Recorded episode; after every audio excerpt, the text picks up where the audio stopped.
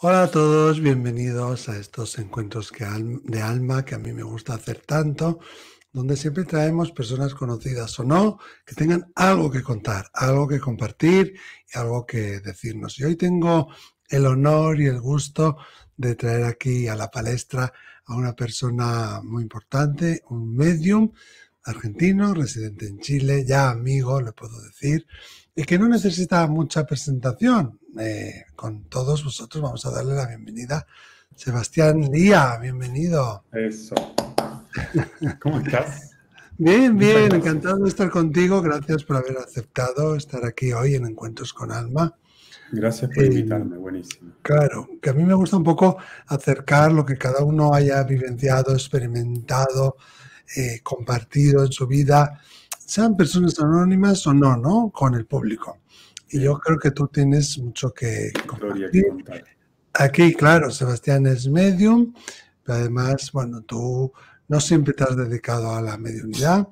Estás en Chile ahora, pero eres argentino de nacimiento, ¿verdad? Somos familia, porque he visto que también eres de la familia Penguin Random House. ¿eh? Ah, mira, sí. sí yo medium. Qué buena, qué buena. Sí, sí, yo medium y ahí somos también y tú tienes uno también en esa editorial. sí, un nuevo mensaje, eso es. Que ahora ya pronto sale en España. A ver si ya me lo ah, publican en Chile y Argentina.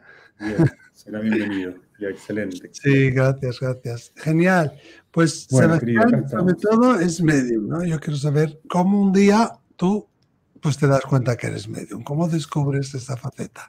A ver, eh, la, verdad, con la palabra medium me encontré a mitad de camino. Toda la primera parte del camino eh, no tenía presente que yo podía ser medium. Yo, mira, lo primero que me pasó fue a los 19 años. A los 19 años tuve una experiencia que se llama técnicamente como retrocognición, es decir, conocer el pasado de una persona.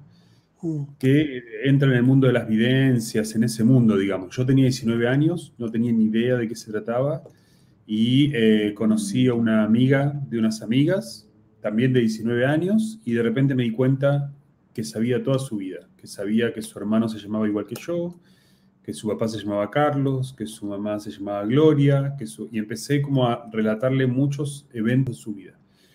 Quedé totalmente trastornado, o sea, quedé realmente... Eh, no sabías qué hacer con ella, en ¿no? un estado de shock, queriendo repetirlo, porque igual es muy atractivo, hice un par de cosas, se repitieron un par de situaciones, pero no me pasó, no me pasó más nada hasta los 20 años, que fue como un año después. Un, mm. año después, eh, estando en la casa de una, novia mía, una, una, chica también de 20 años, y yo sentí al abuelo y pude hacer como una descripción del abuelo de cómo era, cómo era el lugar donde vivía, alguna situación, anécdota.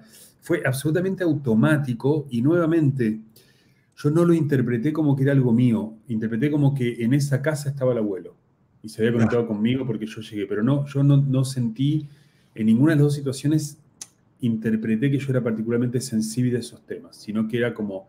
Y como vengo de una formación completamente escéptica y atea y que no creo en nada, sí, muy escéptica, vengo de una formación familiar así y de una formación... Mm diría laboral. Yo de, trabajo soy publicista, soy una persona que hace. Nada que ver, nada, que ver. No, que hago videos, es decir, que vivo en un mundo más de fantasía y de realidad.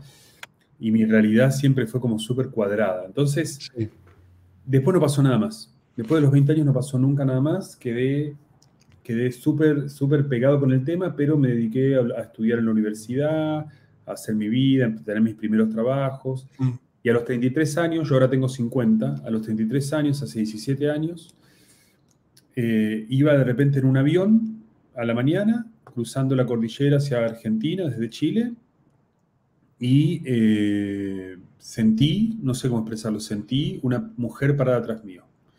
Y junto con esa mujer parada atrás mío me llegó su nombre y me llegó su, eh, de qué había fallecido, y eh, hace cuánto había fallecido. Y yo, dentro de esta estructura, absolutamente lo atribuía a algo raro. Había algo raro y dije, estaba medio dormido, mirá las cosas que se me ocurren. Y me olvidé completamente. Y a las dos semanas voy a un cumpleaños y me encuentro con una mujer a la que me parece completamente conocida, o sea, un poco un par de años más que yo, súper conocida, la sentí como muy cercana y algo me hizo link de que esta mujer que había visto en el avión era la mamá de la chica del cumpleaños. Y, se lo dije. Le dije, vi a tu mamá, tu mamá falleció de cáncer de huesos, sí, hace un año, sí, y además se llama María Julia. Y fue así como... Y a partir de ese momento, Miquel se me prendió la... se me abrió la puertita y nunca más dejé de ser medium es súper loco porque no es un camino de búsqueda espiritual que llega a ser, sino que es un camino que me agarra a mí de los pelos. Nunca mejor dicho. Es como que yo te a ti, ¿no? Pero seguramente desde pequeño tenías alguna ¿no? sensación o no. No, sabes que no. hay una, mira, hay una anécdota familiar que sale después. Sí. Que es como a los tres años, cuatro años, que yo iba caminando por la calle con mi mamá. Sí le empecé a hablar, le dije, pobrecito el bisabuelo. Yo tengo un bisabuelo que se llamaba Samuel, que era muy cercano a mí. Y dije, pobrecito el bisabuelo Samuel, lo veo mirando por una ventana. Pero y ahí, eh, justo en ese momento, mi bisabuelo Samuel fallecía. Ah. Tuve una, una premonición, pero, pero fue algo nuevamente que surgió después, mi mamá lo contó después de que ya estaba súper instalado que se me dio. Yo nunca lo tuve y nunca tuve, Miquel, un camino de, cuestionarme sobre la muerte. O sea, nunca lo tuve. Ahora, por supuesto que lo tengo después de 17 años. Claro. Con esto encima, tuve que hacer un camino espiritual posterior al encuentro, digamos, posterior al nirvana. Llegué al nirvana. Y bueno, soy medium, soy medium, me encanta ser medium, ya lo hemos conversado, nosotros hemos tenido varias charlas juntos. Sí nos encanta ser medium, tiene algo de adicción tremendo. Uno es una Hombre, porque cuando ves que ayudas ¿no? a la persona y que le das paz de corazón, eso no tiene precio, ¿no? Eso es buenísimo, cuando las sesiones son alegres, son felices, sí. ¿Y ahora te dedicas a eso al 100% o no? No, no, no. Yo tengo una empresa audiovisual, hago videos para marcas y para medios de comunicación. Soy director creativo de esa empresa, tengo una socia y eh, hacemos muchos videos chiquititos de estos que salen en internet sobre investigaciones científicas, sobre todo, lo que se llama contenido. Tengo una vida B, tengo una vida B que siempre lamenté no haberme puesto otro nombre, porque yo me llamo Sebastián Lía como medium y como editor creativo. Entonces hay gente que me busca y va llegando a uno o a otro y no queda como muy claro esa disociación que tengo en mi vida. Claro disociada, porque mis clientes saben de repente que soy medium, mis clientes de mi, de mi empresa. Sí. Y bueno, y en paralelo a eso, en paralelo a eso, hago, hago sesiones de mediumnidad, que lo hago más que nada para sostener los músculos funcionando. Mm. Doy clases, doy muchas clases a muchos medium. Lo que a mí me pasó, Miquel, es que yo, como soy de visual, como soy una persona visual que hace videos, cuando a mí me llega la mediumnidad, me pongo a grabar esas sesiones. Mm. Empecé a recopilar cada vez cada vez más profesionalmente. Eso se terminó montando en, tres series documentales que se llaman claro, Eso fue luego el show que tuvisteis en la televisión chilena. Claro, y, además de ese show que es un documental, hice dos, dos series más de documentales. O sea, en internet yo creo que hay más o menos unos 40, 50 videos míos de sesiones. Y eso, es Intangible Lab, ¿no? Sí, yo, yo desarrollé hace mucho tiempo una estructura para poder estudiar esto ahí está, intangiblelab.org. Mirá, puedes poner todo, está increíble. Hombre, sí, sí, ahora la tecnología. bueno, la cuestión es Intangible Lab. Intangible Lab surge de mi necesidad de estudiar esto, por eso se llama Lab. Y después, y empecé a estudiar. Parte de, la, de estudiar es registrar, registrar en video para después poder verlo. Entonces armé en, durante dos series documentales, armé un equipo de personas que eran sostenidas por el presupuesto de hacer el documental, digamos. El primer documental me lo patrocinó una universidad. Yo di una charla, yo di una charla en un ciclo que se llama TED, que no sé si conoces, son unas charlas TED, son, mm. bueno, di una charla en la charla TED, y dentro de esa charla TED estaba el rector de una universidad, que se me acerca, se me acerca al final de la charla y me dice, mira, yo soy muy católico, cuando yo tenía 12 años, mi papá vino a despertarme en mi cama y cuando yo me logré despertar me di cuenta que mi papá ya no estaba y me pasé a la cama de él y mi papá estaba frío, mi papá se había muerto hace un par de horas. Es decir, yo siempre pensé que mi papá me vino a despertar. Me dijo, ¿cómo te ayudo? Me dijo, ¿cómo te ayudo? Yo le dije, necesito de tu universidad, necesito cámaras, necesito camarógrafos, necesito lugares para grabar, necesito lugares para editar, gente para editar, y él dispuso de un presupuesto en donde yo podía tener todo esto para hacer un documental. Fue un acto de generosidad increíble. Fue algo, viste, esas cosas que vas en el camino y te cruzás. Claro, te viene Ese documental, esa serie documental son 12 sesiones, por lo tanto son 12 capítulos y esas están subidas a internet. Ahora, Intangible Lab nace antes de eso, yo empecé a grabar antes como lugar de investigación y después empezó a pasar que a partir de los videos empezó a sumarse muchos medios, empezaron a llegarme muchos medios. Entonces lo que empecé a formar fueron como grupos de conversación con diferentes medios. Estamos hablando de muchos medios, de verdad, mucha gente que empezó a pasar. Y eso se transformó en un colectivo de medios. Entonces, investigamos a través de los videos, de grabar, pero también tenemos como lugares de reflexión muy interesantes con medios que en general son muy interesantes, que tienen una, como tú, que tenemos un punto de vista respecto a lo que estamos haciendo, una sorpresa, porque también es sorprendente, una fascinación. Bueno. Y le preguntas al otro, ¿no? ¿Tú cómo haces esto? ¿Y tú alguna vez te ha ocurrido esto? Y si te sucediera esto, ¿qué harías? ¿Cómo actuarías? ¿Qué crees de esto? Animales, ¿cómo se te presentan? Sí, sí, yo he estado en un par de esas charlas, espero estar en más. Sí, siempre. Es maravilloso. Claro, estáis creando, gracias, estáis creando como un consorcio, ¿no? De mediums que me parece súper importante. Sí. Algo único, ¿no? Es un hito. Sí, mm. es un hito, sí, totalmente. ¿Y toda esa investigación, y esos registros te llevaron después a la televisión? Mira, yo hice este primer documental que te comenté. Mira, yo hice este primer documental que te comenté para la universidad. Fue un documental de investigación, no fue la idea sacarlo al aire ni, ni, nada. Lo subí a internet y lo vieron desde el canal de televisión.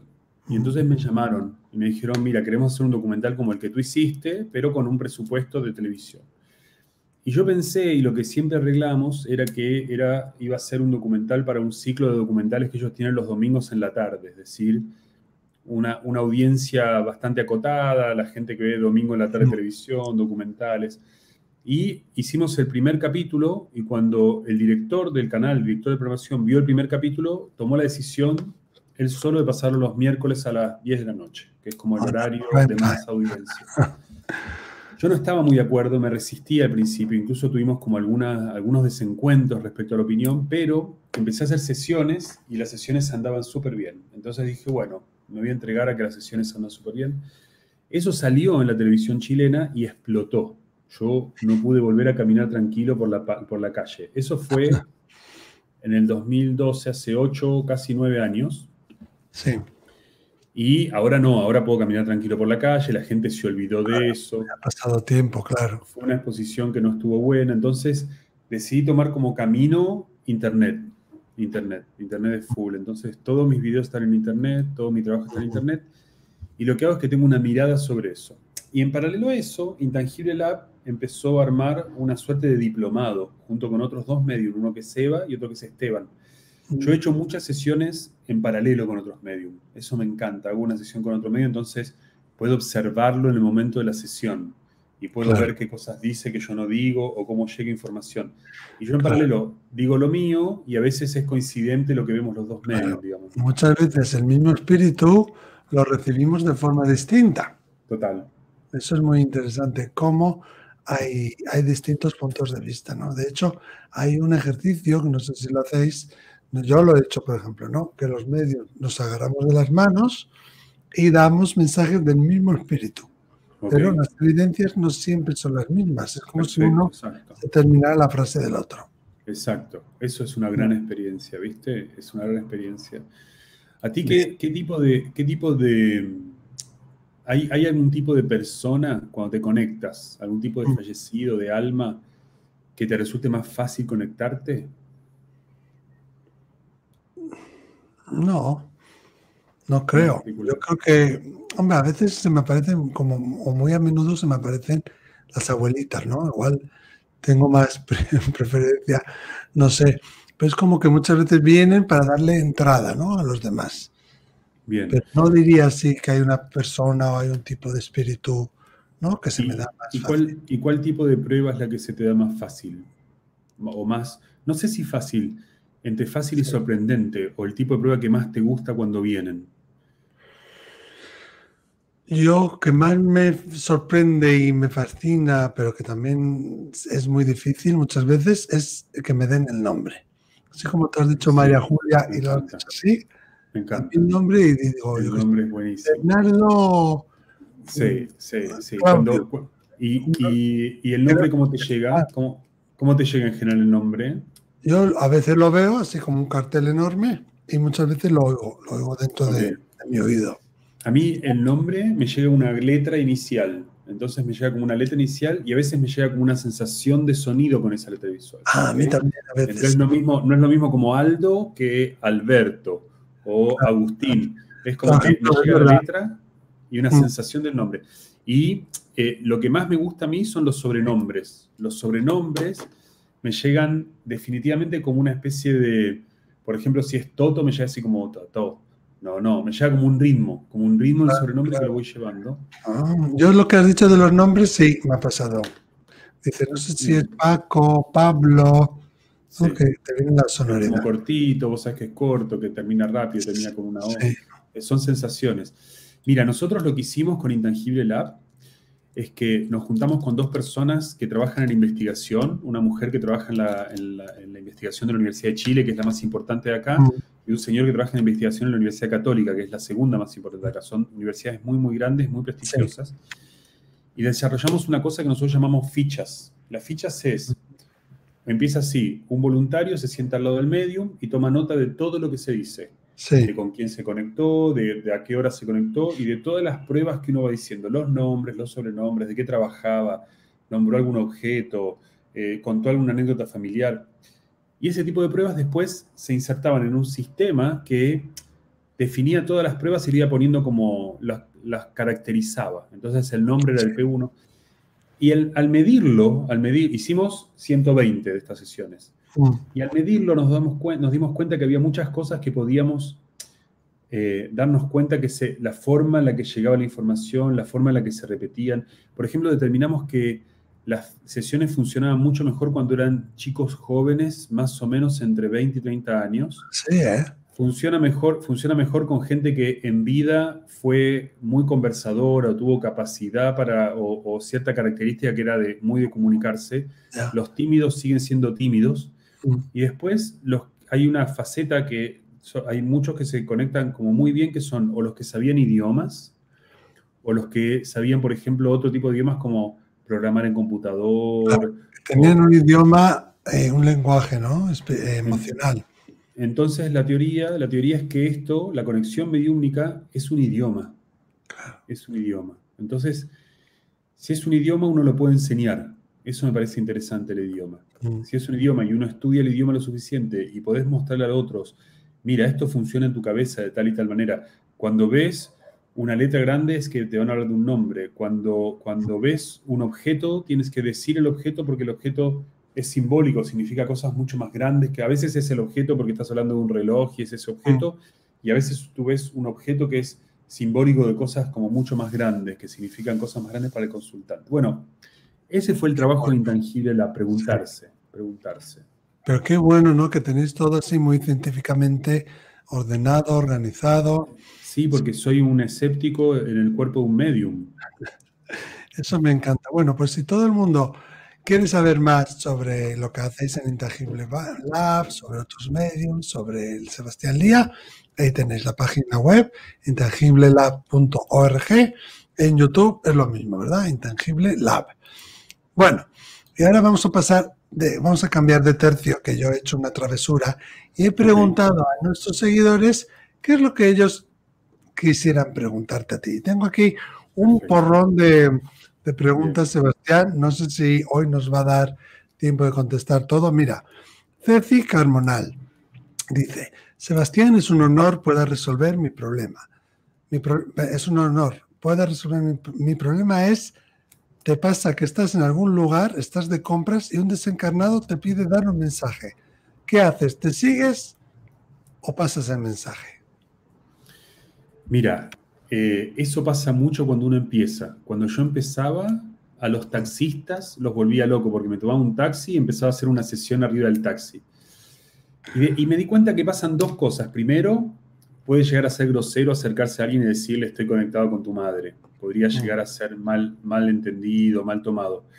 Eso desde el punto de vista ético. Y después, desde otro punto de vista, cuando uno le pone un lugar, un horario y un lugar a una sesión, por ejemplo, esta mujer, yo le diría que empiece a decir, ok, voy a hacer sesiones los martes a las 10 de la noche y las voy a hacer por teléfono o presenciales, martes.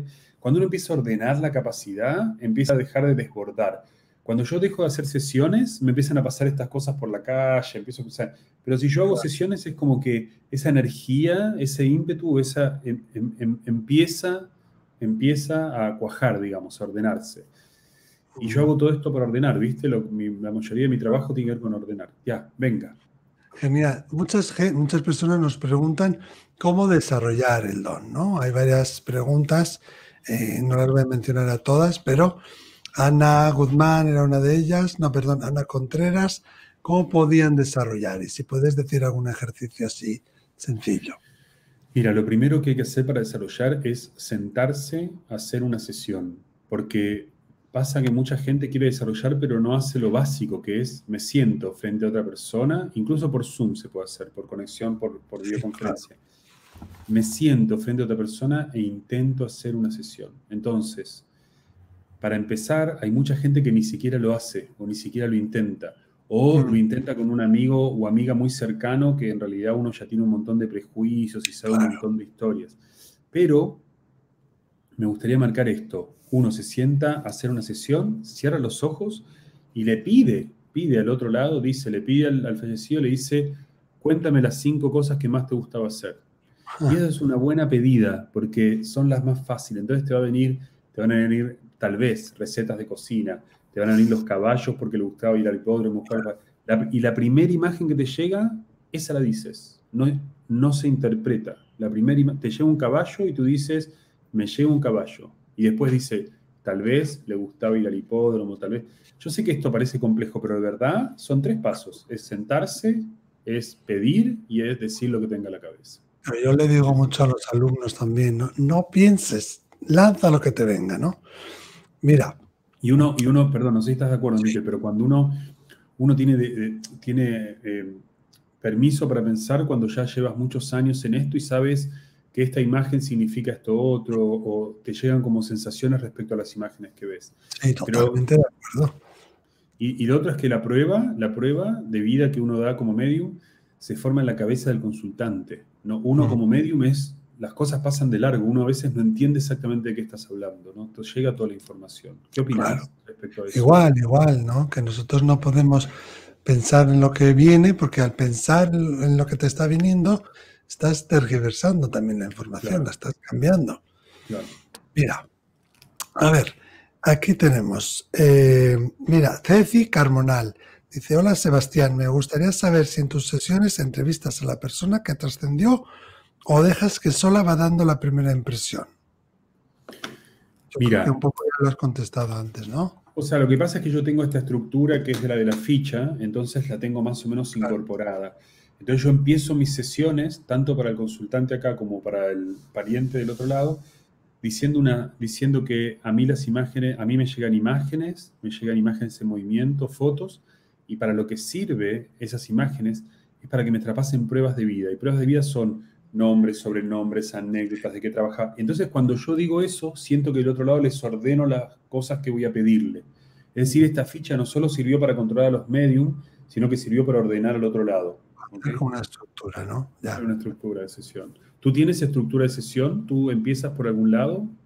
Em, pues sí, pero no tan estructurada como la tuya.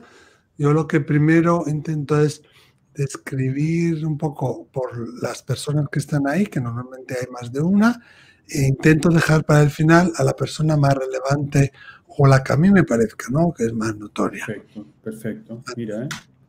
Sí. Como tenemos que, yo tengo que aprender mucho de ti. Mira, nos dice... Gracias. Dice Eva Mar. Me gustaría que nos hablase de los planos, cómo trabajan los espíritus allí, cómo viven y su relación con los demás.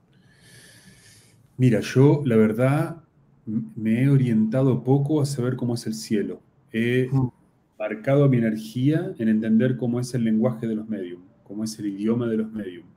Y he hecho pocas preguntas en las sesiones y he recopilado poca información de cómo es el cielo. Cuando yo pregunto cómo es el cielo, me llegan sensaciones de mucha paz, de mucha tranquilidad, y eso me pasa con todos. En verdad, yo no siento que haya diferentes planos del otro lado. Sé que hay otros medios que sí creen eso y en general está como bien arraigado, pero yo no, no llego a sentir ese, ese... Yo llego hasta ahí. Vos, Miquel, me parece que llegás más a un concepto de cielo, ¿no? Sí, yo veo un poco como, no distintos planos así, como distintas esferas, sino como distintos núcleos que están como interconectados, como distintas habitaciones, ¿no? Y tú puedes pasar de una habitación a la otra, pero sí es verdad que cuando el espíritu se presenta, nunca está solo, o rara vez está solo. Hay como un séquito de seres queridos, de familiares, de amigos, de gente que conoció, que los acompañan, ¿no? Yo suelo decir que es como la orla de la universidad, cuando vas a un dentista o a un abogado, ¿no? Es así, todo un gentío, y algunos salen como para adelante, como en 3D. y esos son los notorios, ¿no? A mí me ha pasado de hacer sesiones que viene toda una familia del otro lado, que se, encuentran. Bueno, ya ese encuentro, ya el reencuentro habla, te habla bien del cielo, digamos. Te habla de que es un claro, interesante.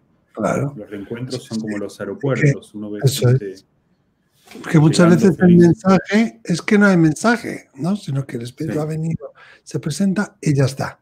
Muchas veces dicen, bueno, ¿y qué quiere decir? Bueno, pues que está contigo, ¿no? Que te acompaña. Eso tenemos que entenderlo también, ¿no? Claro, claro, claro. Sí, totalmente. Bueno, vamos a continuar. Tengo aquí a Catherine Ayala Gasca. Dice, desearía saber cuánto tiempo después de fallecer una persona se puede canalizar. Infinitas gracias si me pudiera contestar. Mira, hace tres días hice una sesión con una persona que había fallecido ese mismo día la persona que vino a la sesión la tenía tomada desde antes, no tenía considerado eso y dudó en venir a la sesión porque había fallecido cuatro horas antes su tía.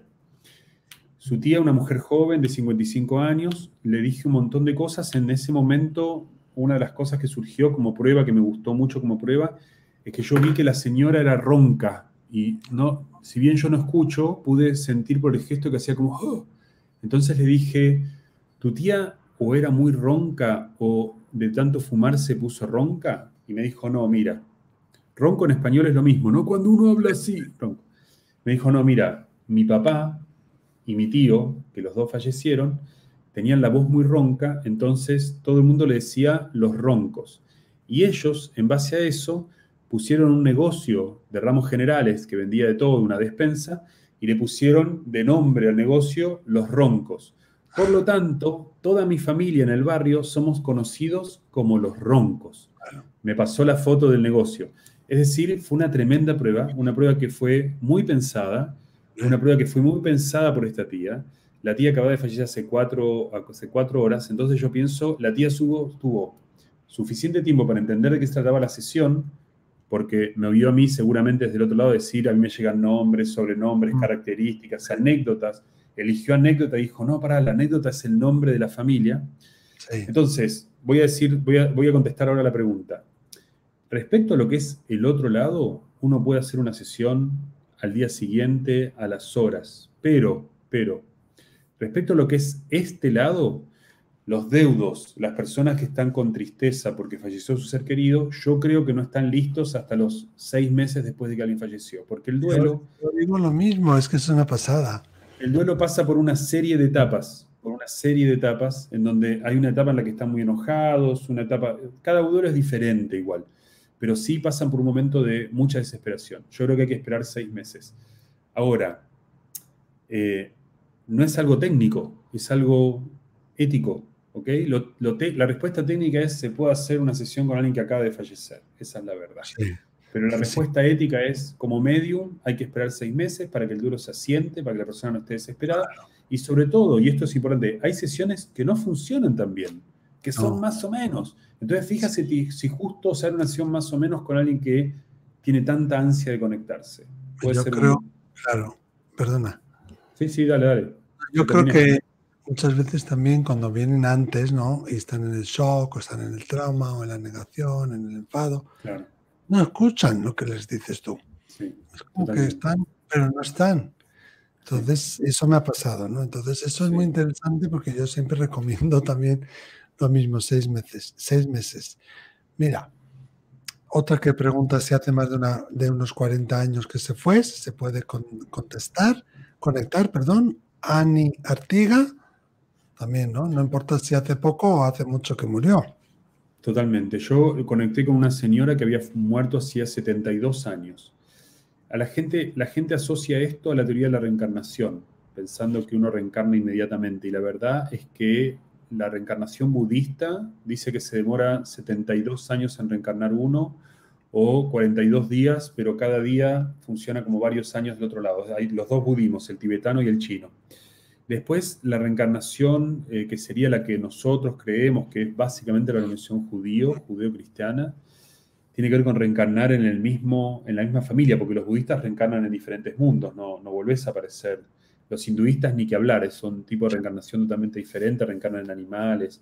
Pero la reencarnación judío-cristiana, que es esto de reencarnar en una familia como persona, no marca para nada el tiempo que uno pasa del otro lado. Al contrario, en general es mucho menos tiempo el tiempo que uno pasa acá. Entonces, sí, nos vamos a reencontrar del otro lado con nuestros seres queridos y sí se puede conectar con personas que hayan fallecido hace mucho tiempo. Buenísimo.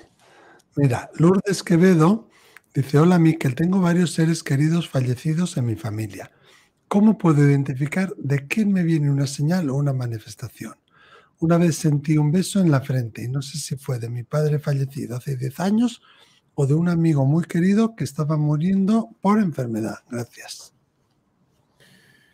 Qué difícil de contestar, ¿no? Sí, yo creo que ahí lo importante, al menos yo como lo veo, ¿eh? es qué sientes tú en el momento de sentir esa, ese beso o esa caricia, esa manifestación. ¿Qué te habla? ¿Qué te dice tu corazón, no? Si piensas que es tu padre, es tu padre. Si tú crees que no, que era el amigo, es el amigo. Porque con estas manifestaciones, la emoción, la sensación que uno siente es muchas veces la clave, ¿no? ¿Qué piensas, Sebastián? Sí, totalmente de acuerdo. Totalmente de acuerdo. Es la parte intuitiva de la, de la, de la manifestación, digamos. Es la parte intangible, justamente. Uno como medium cuando se conecta, yo me pasa, siento la personalidad de la persona. Ah, Tengo una sensación de personalidad de presencia, o sea, hay, y es, sensación, no es sentido, digamos, es como una sensación, es algo más, más crudo, más previo al, sentido, que uno dice, no siento que es un hombre, sino que es como una sensación de que es este, un hombre. Claro, de repente tú te quieres poner a gritar, o estás muy inquieto, quieres hacer muchas cosas, estás como aburrido, te quieres dormir, o quieres jugar, ¿no? Totalmente. Tu cuerpo como que lo vive. Me encanta. Vamos a María Antonia Mesa. Hola, quisiera saber, bueno, cuenta que su hija fue asesinada hace dos años y diez meses, Ana Cecilia, y quiere saber, primero, cómo puede hacer para conectar con el señor Sebastián, vivo en Miami, ya lo hemos dicho, ¿no? Por ahí, por Intangible Lab se puede conectar. Sí. Y cómo puede saber cómo está su hija. También creo que ya le hemos contestado más o menos. Sí, sí. Mira, siempre la pregunta es cómo están y siempre la respuesta es que están bien, la verdad. la frase ellos están bien es como una frase bien, bien real, digamos. Sí. sí. sí. Shoki Quetzal Romero dice, sé que todos podemos trabajar en uno mismo la mediunidad, pero algunos nacen o desarrollan ese don sin saberlo.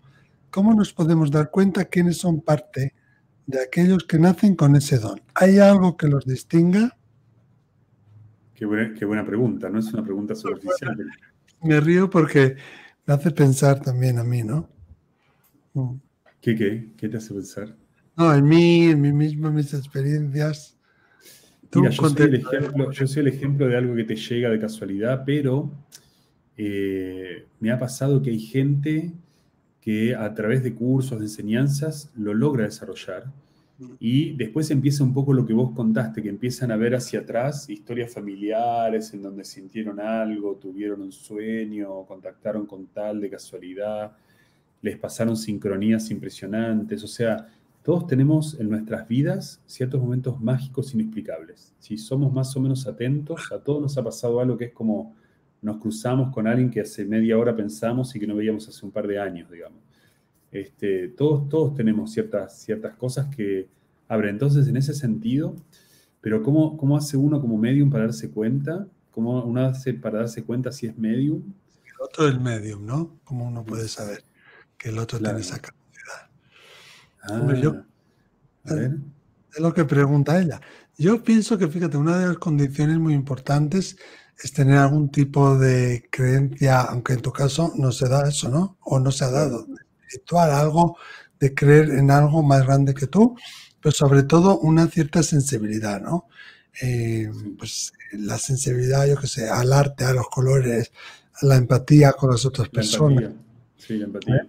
La emoción, el, que sepas ponerte en los zapatos de la otra persona. Y lo que has dicho tú antes también, que es muy interesante, el lenguaje emocional, la inteligencia emocional. Yo creo, hay muchos medios que me encuentro que tienen dones artísticos, dones creativos de distintas maneras, lo hayan desarrollado o no, saben idiomas y tienen mucho, mucha inteligencia emocional. Sí, sí. Igual le sirve a esta amiga, no lo sé. Es difícil de contestar, es difícil de contestar con un sí o un no, pero estoy de acuerdo con lo que está diciendo. Estoy de acuerdo. Vale, fíjate, luego hay una persona, Mara Cuellar, que dice que hace casi cinco años falleció mi esposo. En mi pierna derecha se formaron las letras RIP con mis venas. ¿Qué significa? ¿Puede ser una manifestación? RIP. Pobre. RIP. Pobre. Nunca, nunca se me hubiera imaginado. No sé qué contestarle. Hombre, puede ser si realmente ponía RIP, ¿no? Que fuera, pero también muchas veces la mente ve cosas que. Sí, RIP. Qué feo tener RIP escrito en la pierna. Pobre. Qué feo tener RIP escrito en la pierna, porque si me dijeras que tiene. Claro. I love you, no sé, qué sé yo, como algo más. Sí, pero a veces son señales que nosotros vemos, aunque no están físicamente ahí, ¿no? Que son para nuestro entendimiento. Sí, totalmente. Luego ya está demostrado con la Gestalt de la psicología que donde uno ve RIP, el otro puede ver lo que has dicho tú, I love you, que también las formas las vemos de distinta manera según cómo las miremos. Bueno, vamos a ver. Ceci Carmonal, Ceci Carmona, perdona. Hola Sebastián, me gustaría saber, ah, esto ya lo hemos dicho, perdón, lo tengo que tachar. Este ha sido fallo mío, perdón. Rosa Luz Tellez. Una vez sentí que el alma de mi suegra, según yo, me daba como un abrazo, pero era raro. Estábamos comunicándonos con ella y nos, nos disgustamos. Y le dije que no quería abrazos y que si quería decirle algo a su hijo, que le hablara en sueños como otras veces. Hice bien. Si me, si me volviera a pasar, debo de prestarme a que use mi cuerpo para que se comunique con su hijo. Muchas gracias. Me encanta seguirte, Miquel y Lola también. Bueno, qué buena historia, qué sé yo. Yo creo que, yo creo que a mí me pasa algo, mira, a mí me pasa algo. Yo tuve que poner como medium, tuve que poner límites.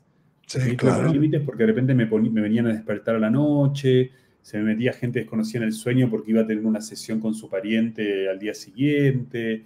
Eh, mismo estoy en mi casa y siento como cosas de presencia. Entonces fui poniendo un límite. Dije, no, aquí no. Más que a mí, hay lugares en los, en los que no. O sea, mi habitación es mi habitación y no va a entrar nadie a despertarme como le pasó a ella.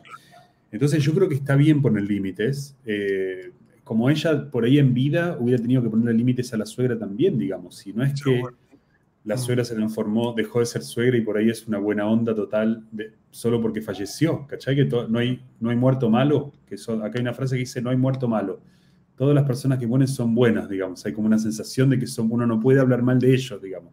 Está prohibido hablar mal de ellos, está de mal. Pero yo creo que ponerle límites a la suegra, sea en el más acá o en el más allá, está bien, es necesario. Es necesario. Y además eh, lo van a respetar los espíritus, esos límites que le pongas. Sí, ¿eh? sí, totalmente. Mira, Lina Santos dice: Quisiera que le preguntes qué pasa con las personas que perdón, accidentalmente trascienden por una sobredosis y alcohol. ¿Perciben su muerte? Mira, yo creo dos cosas. Una, creo que todos perciben su muerte. Yo por lo menos no tengo esa teoría de que uno puede morirse y quedar en un lugar en donde no sabe muy bien cómo ir hacia la luz o hacia el cielo. Esa, esa teoría no, no, no, no creo en eso y no me ha pasado tampoco. Hay otros medios que sí creen en eso y sí les ha pasado. Eh, eh, entonces, ya pensando desde ese lugar. Después, pensando algo parecido, porque no, no, he tenido, no he tenido experiencia con gente que haya muerto de sobredosis, pero sí he tenido experiencia con gente que se suicidó. Es decir, que tuvieron una salida violenta y, Y la verdad es que a mí los suicidas me, los recibo igual que, los percibo igual que las personas que murieron de muerte natural. No siento que haya un castigo hacia los suicidas, ni que haya una, un cielo diferente. O muchos se sienten culpables por lo que hicieron, se dan cuenta que arruinaron familias, este, y eso lo expresan, digamos, como una pequeña culpa, pero no están atormentados, no están atormentados. Muy interesante. Gracias, Sebastián. Mira, María del Carmen Pérez Galán dice, nos dicen que todo en la vida tiene un lado bueno, pero el fallecimiento de un ser querido tiene algo de bueno. Me imagino que esta persona está en duelo, está en ese momento de, rabia, de ira, de dolor. ¿Y tú qué crees? Yo no sé si tiene cosas buenas, hay cosas que son malas nomás en la vida. Claro, hombre, para que se quede aquí es un fastidio, por no decir otra palabra. Pero claro, depende, claro, hay gente, hay gente que realmente, o sea, mi abuela, que murió a los 104 mm. años, el último año estaba mal, la pasaba mal. Y yo que creo en la vida después de la muerte, preferí, ahora, no sé si eso es algo bueno, digamos, eh, no sé si catalogarlo como algo bueno, creo que no. pero para la no es bueno. sí es una liberación. Liberador, liberador, sí, por eso depende el caso en realidad. Lo que antes decías de las personas que, que se suicidan, ¿no? Que ellos siempre expresan las personas que han intentado eh, cometer suicidio, que se llaman los supervivientes, ¿no? Y no lo siguen vivos, o incluso los espíritus que se comunican, a menudo comentan que ellos no querían suicidarse, que ellos solamente querían acabar con el sufrimiento, no matarse, sino que terminar con el sufrimiento. Entonces, buena, buena distinción. Desde ese punto de vista, eh, Mari Carmen, quizás lo deberíamos de mirar. Sí, una ¿Eh? observación. Bueno, luego nos pide una persona, que ahora no la encuentro, si en el cielo eh, se manifiestan también los animales, los animales de compañía. Eh, pero bueno, no encuentro quién es, pero la tengo por aquí, en algún sitio. Ya, ya. Es un, mira, es un gran tema entre los medios. Nosotros, tú fuiste testigo de discusiones que tenemos entre los medios porque hay medios que afirman que sí y hay medios que afirman que no, que es ridículo.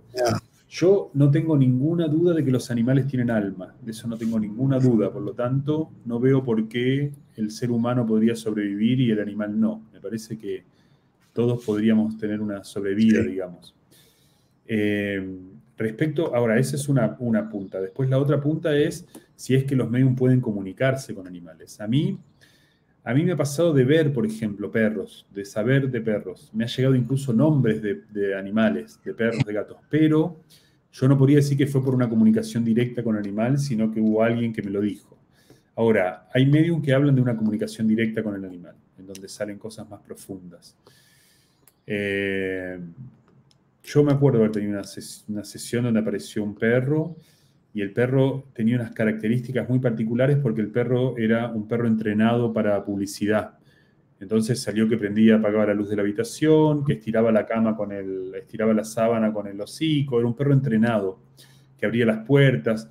Todos esos trucos, todos esos trucos salieron, pero yo no podía decir si fue el perro que me lo comunicó o que yo le leía al perro que había fallecido. Claro no tengo duda que los animales se quedan alrededor de sus dueños, eso lo tengo como súper claro. Pero es, un, es, gran, es, bien controversial el diálogo con los animales. Mira, aquí está la persona que nos lo ha enviado, Love Love. Pues mira, yo me pasa un poco como a ti, yo soy un amante loco de los animales, sobre todo de los perros, y bueno, he rescatado no sé cuantísimos, y muchas veces mis amigos, cuando su perro está mal, me lo traen a mí para que yo lo cure. Digo, mándalo al veterinario, ¿no? Llévalo al veterinario. Pero yo creo que tiene en parte que ver también con algo cultural, ¿no? Como tu cultura, tu sociedad eh, ve la, relación con los animales, porque por ejemplo en Alemania, en Inglaterra, hay más medios de este tipo y hay más necesidad también de, acudir a medios de este tipo. Y luego, por otro lado, cómo seas tú, ¿no? Si tú tienes contacto con animales o no, o está en tu vida o no. Yo me pasa un poco como a ti, que los he visto, han venido nombres, se han presentado pocas veces, no es lo habitual en mi caso, eh, pero no puedo decir que sea el animal que se haya comunicado. menos alguna experiencia personal que yo he tenido con algún perro mío, ¿no? Yo personal. Pero yo creo que es más como que otro espíritu me hace ver que, mira, también está aquí, pues rintintín, o tal, lo cual. Sí. Bueno, muy interesantes estas preguntas de nuestros seguidores, ¿eh? Muy interesantes. Mira, hay una persona aquí, Inma Carrizales, dice, hola Miquel, primeramente quiero darle un abrazo virtual a Sebastián Lía. Lo sigo desde que murió mi hermana en el 2017 y me transmite mucha paz y para mí fue de gran ayuda sus vídeos para poder sobrellevar el duelo de su partida. Y quisiera preguntarle por ella. Eh, ¿Cómo se encuentra? ¿Me ve desde el más allá? ¿Estará con mi madre? También quisiera saber cómo está mi padre. Fue muy malo y no he soñado enfadado. No nos quería y trataba mal. Las fechas son las siguientes. Bueno, me da todos los datos de sus nombres, que no los voy a decir aquí, fechas de nacimiento, horóscopos, etcétera. Saludos desde México. ¿No? Entonces, hombre, el padre que ha sido malo, ahora ya no es malo, ¿no? No sé qué opinarás tú. Sí, estoy de acuerdo. quiero hilar con otra pregunta, perdona, de Ana María Villanueva, que dice, eh, sería muy importante para mí saber si una persona que ha sido maltratador en esta vida, cuando se cruza al otro lado, sigue siéndolo, o recibe su merecido, o qué. Yo tengo la sensación de que morirse debe ser, independiente, debe ser una experiencia emocional muy fuerte. De morirse debe ser un shock, debe ser un shock emocional. Si tú un momento en que a uno le va a dar para hacer conciencia, digamos. Ni siquiera lo veo desde un punto de vista religioso, sino que encuentro que después de un shock emocional, cuando uno pasa por un shock emocional, hay un periodo donde uno hace conciencia y autoanálisis. Yo creo que en ese autoanálisis me da la sensación de que la gente que se portó mal en la vida lo deja detrás. ¿eh? Es como una gran terapia, es un shock emocional y muchas veces me da la sensación de que van a tratar de enmendarlo de alguna manera o intentar enmendarlo.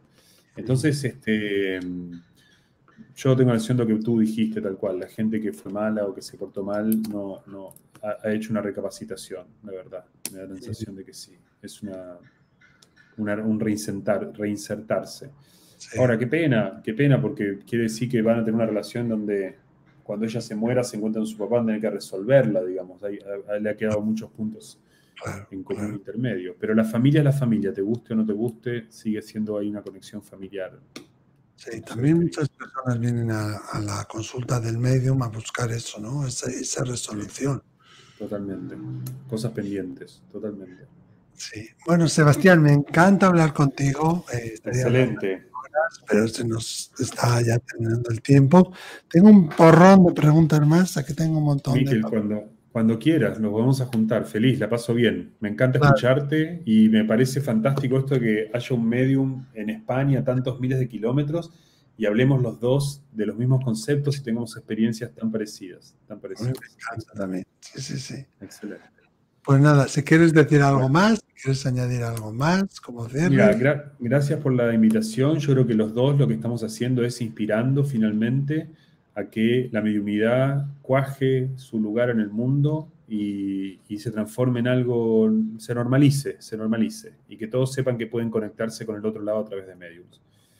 Está bueno eso, está bueno. Bueno, querido. Muchísimas gracias, Sebastián. Un gusto, muchas gracias. Estamos en contacto. La próxima. Chao. Vale.